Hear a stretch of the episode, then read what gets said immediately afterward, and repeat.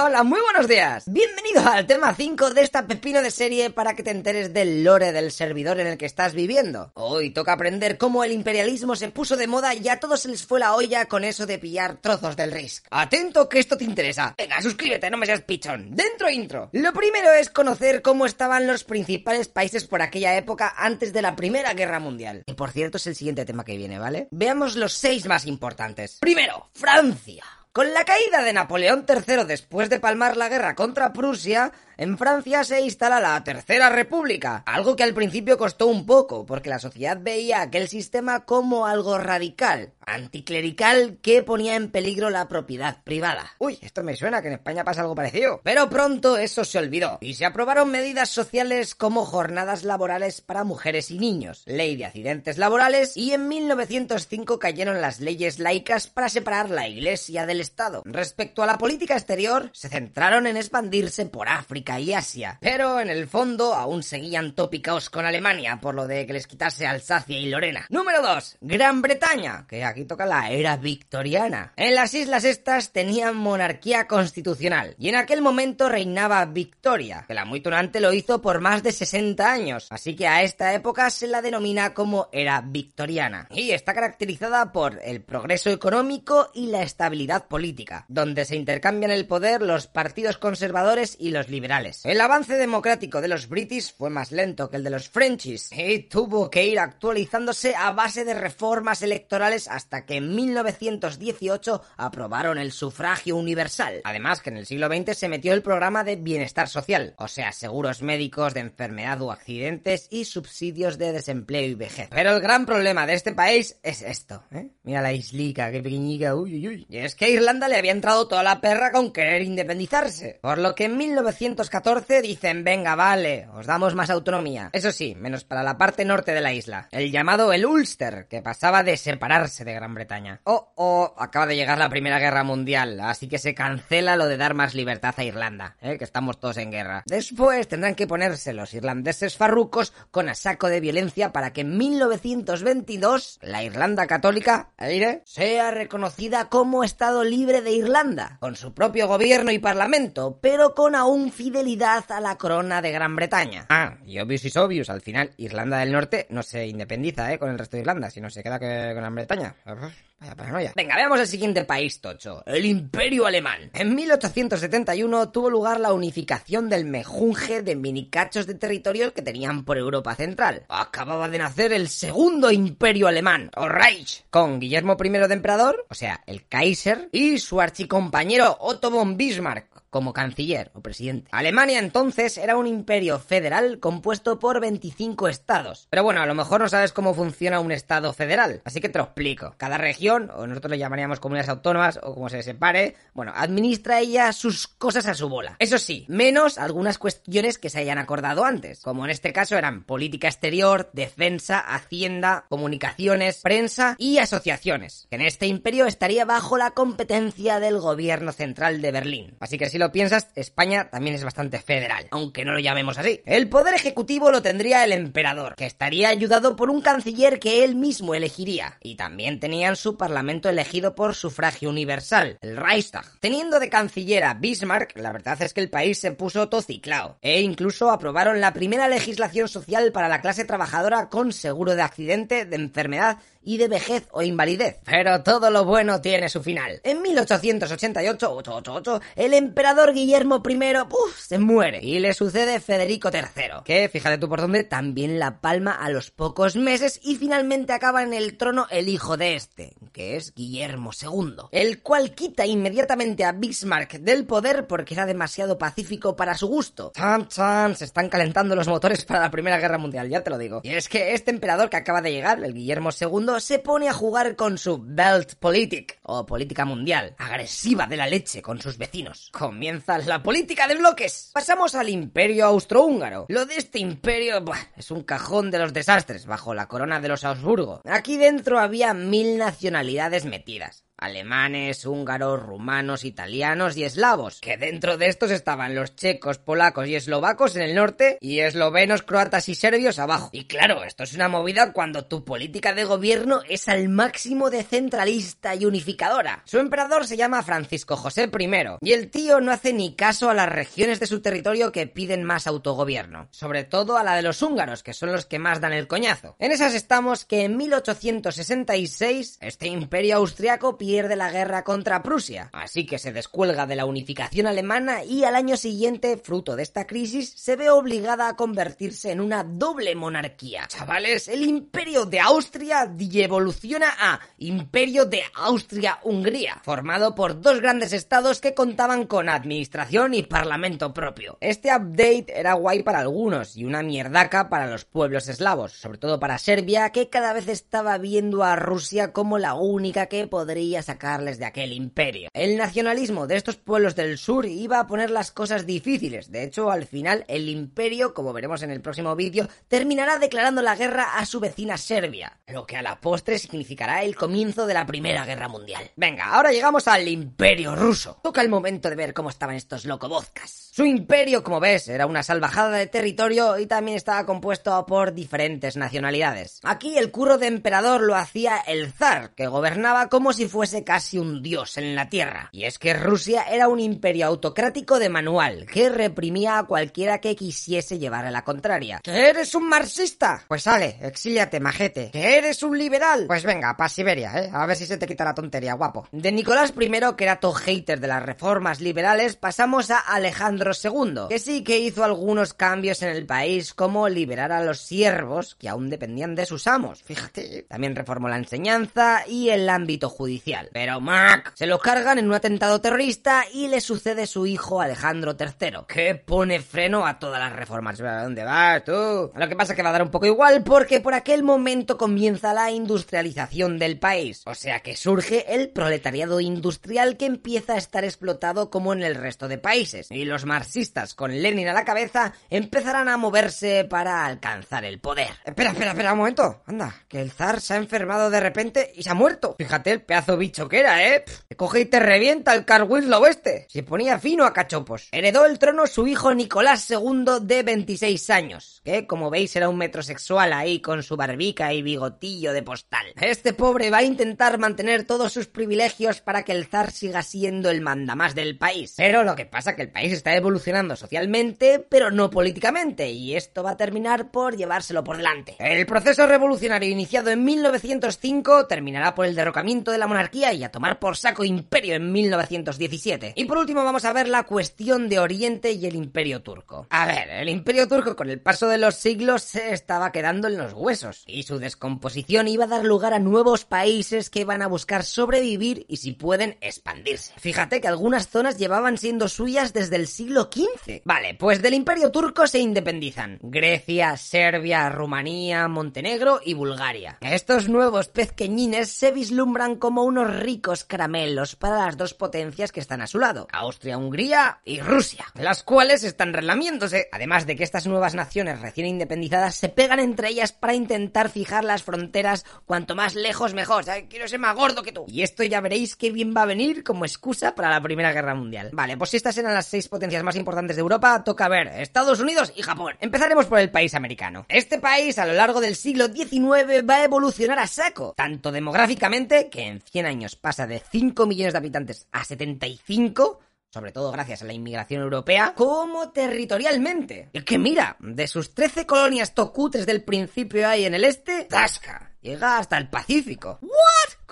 ¿Cómo lo ha hecho? ¿Ha usado hacks? Pues prácticamente ha sido un pay to win. Con Luisiana, Florida y Alaska sacó la billetera y el resto se lo comió a México a base de guerras. Esta expansión hacia el oeste viene con un pan bajo el brazo, o mejor dicho, unas pepitas de oro, porque en California empieza la fiebre de sacar este metal a saco, además de que se aprovechan las grandes praderas para petar aquello de agricultura y ganadería. Y ya que estaban, hicieron un ferrocarril de este a oeste para tener todo bien conectado. ¡Ay, espera, espera, que yo soy indio y no puedes hacer eso. Te vas a enterar. Te crees señor de todo territorio. La tierra solo quieres poseer. ¡Que te calles! Ale, aislados en vuestras reservas indias. Y no deis el coñazo, eh, que al final vamos a terminar por exterminar al resto. Indios y vaqueros, chaval. Tanta expansión, aunque no lo creas, también trae sus problemas internos. Ya que en aquella época, según la constitución de 1787, cada estado, como estaban en un régimen federal, era el encargado de decidir si se practicaba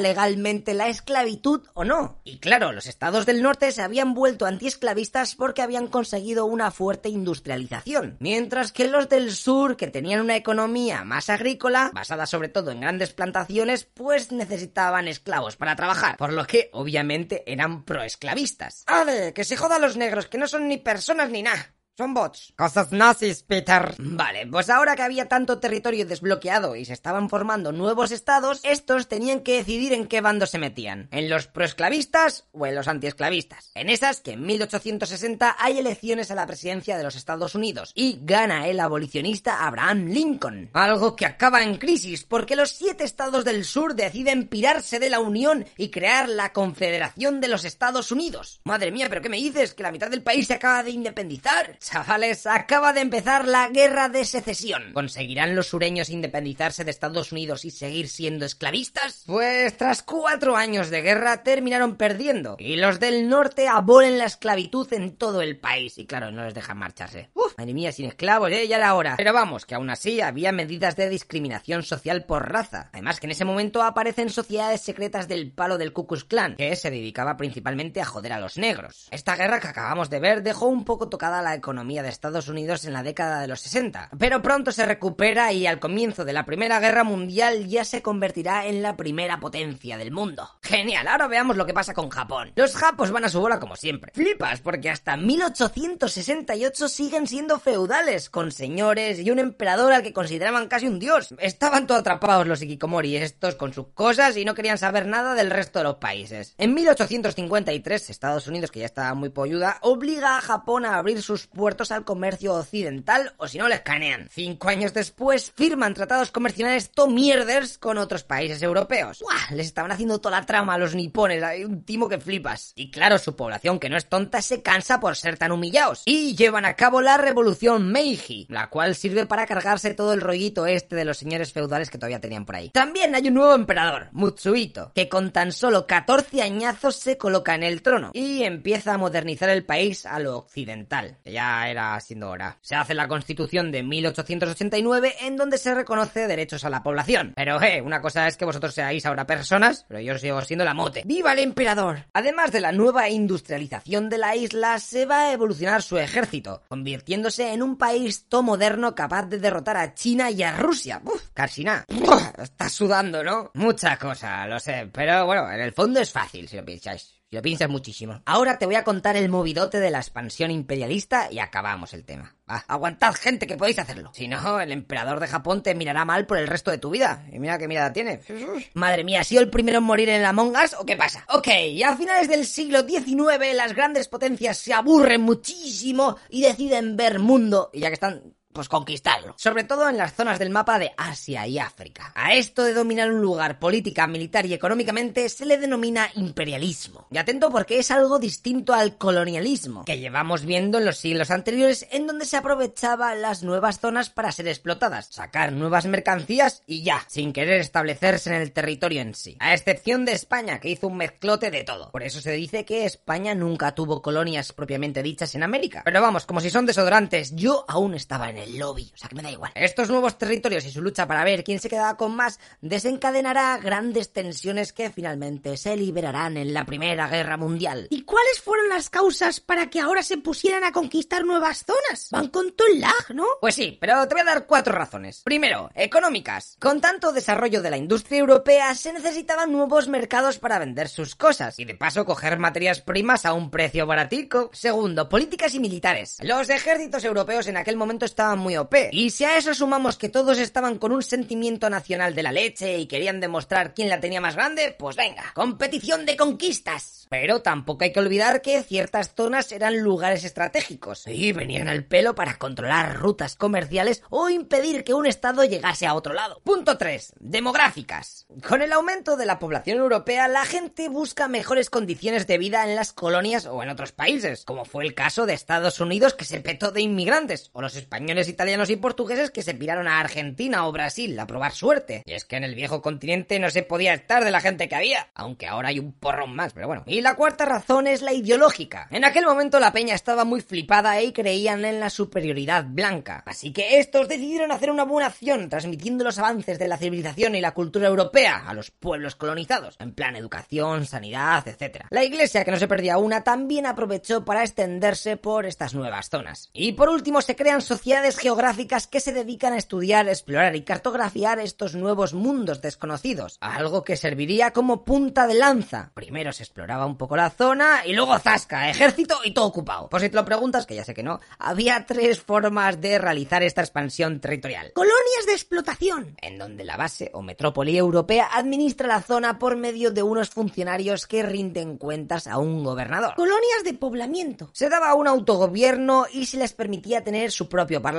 Esto, por ejemplo, lo hicieron los ingleses, pero solo en algunas zonas en donde había mucha presencia de blancos. Por ejemplo, Canadá, Australia, Nueva Zelanda y Sudáfrica. Y por último, los protectorados. Que es cuando dejas que gobiernen los indígenas su territorio, pero tú les supervisas para que no hagan el tonto. Además que la política exterior y el ejército de la zona lo controlas tú desde la metrópoli. Ejemplos de protectorados, hay un porrón. Desde Marruecos, que estuvo repartido entre Francia y España, o Egipto, por los británicos. Perfecto, ahora que ya sabemos todo esto, toca saber cómo se hicieron los repartos de los territorios. Empezaremos por África. Si en 1880, fíjate que se hace casi nada, el interior de África era territorio desconocido para Occidente, en tan solo 34 años las potencias ya se habían quedado con casi todo, a excepción de dos países. Uno que se creó a iniciativa de Estados Unidos, que se llamaría Liberia, ley de libertad y todo eso, y otro que sería Abisinia, que es donde está ahora Etiopía. Las naciones se pusieron a conquistar como locas hasta que vieron que aquello empezaba a crear rifirrafes entre las potencias europeas. Así que ¡alarma! ¡alarma! Se crea la Conferencia de Berlín de 1880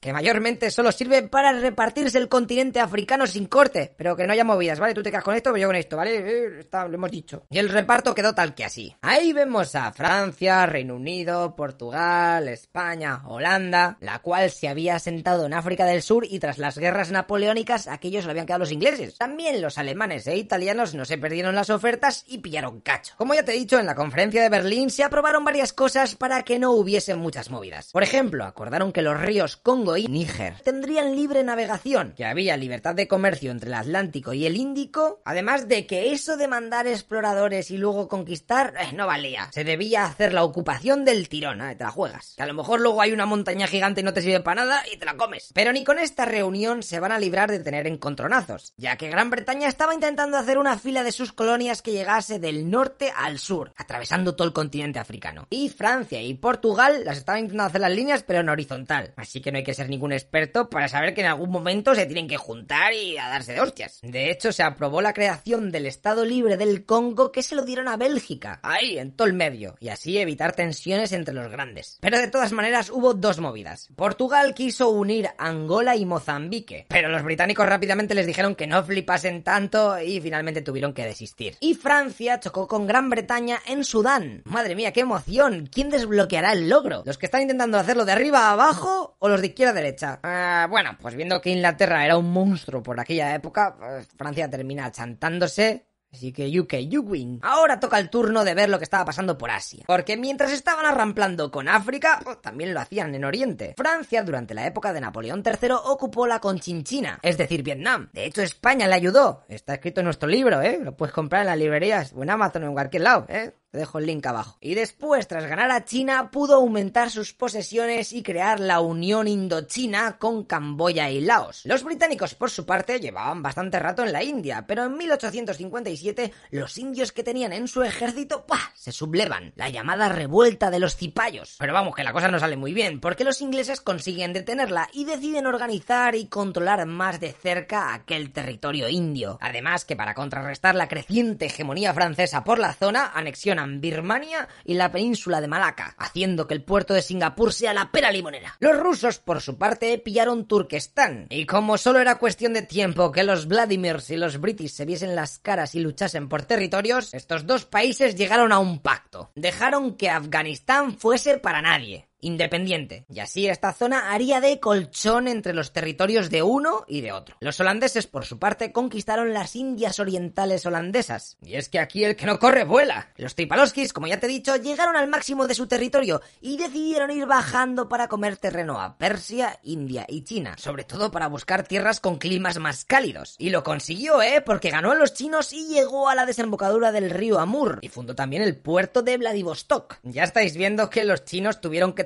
con esto del imperialismo. Y es que este país, que vivía a su rollo, estaba cerrado al resto del mundo y era autosuficiente. No quería ni necesitaba relacionarse con los europeos. Pero claro, eso no gustaba entre las potencias occidentales, porque significaba que no podían vender sus objetos en su territorio ni comerciar. Que el mercado chino es bastante tocho. Así que a los ingleses se les ocurrió un plan. Empezaron a meter a saco de opio, que es una droga súper adictiva, a China. Todo ahí por medio de contrabando para volver a la peña yonki y que cada vez quisiesen más. El gobierno de China, con el paso del tiempo, dice, uy, un momento, ¿qué está pasando aquí? Y confisca todo el opio. Pues perfecto. Inglaterra ya tenía la excusa para atacar a China. Empezaban las guerras del opio, que la tenéis explicada en otro vídeo que os dejo aquí más mejor. China, obviamente, no puede hacer nada contra el ejército tochetao de los ingleses y sale derrotada. Así que, atento que esto tiene relación con la actualidad, tiene que regalar Hong Kong a los británicos, además de abrir varios puertos a las mercancías inglesas. Pero esto no paró ahí, porque China estaba tan debilitada que Francia, Alemania, Rusia, Japón y Estados Unidos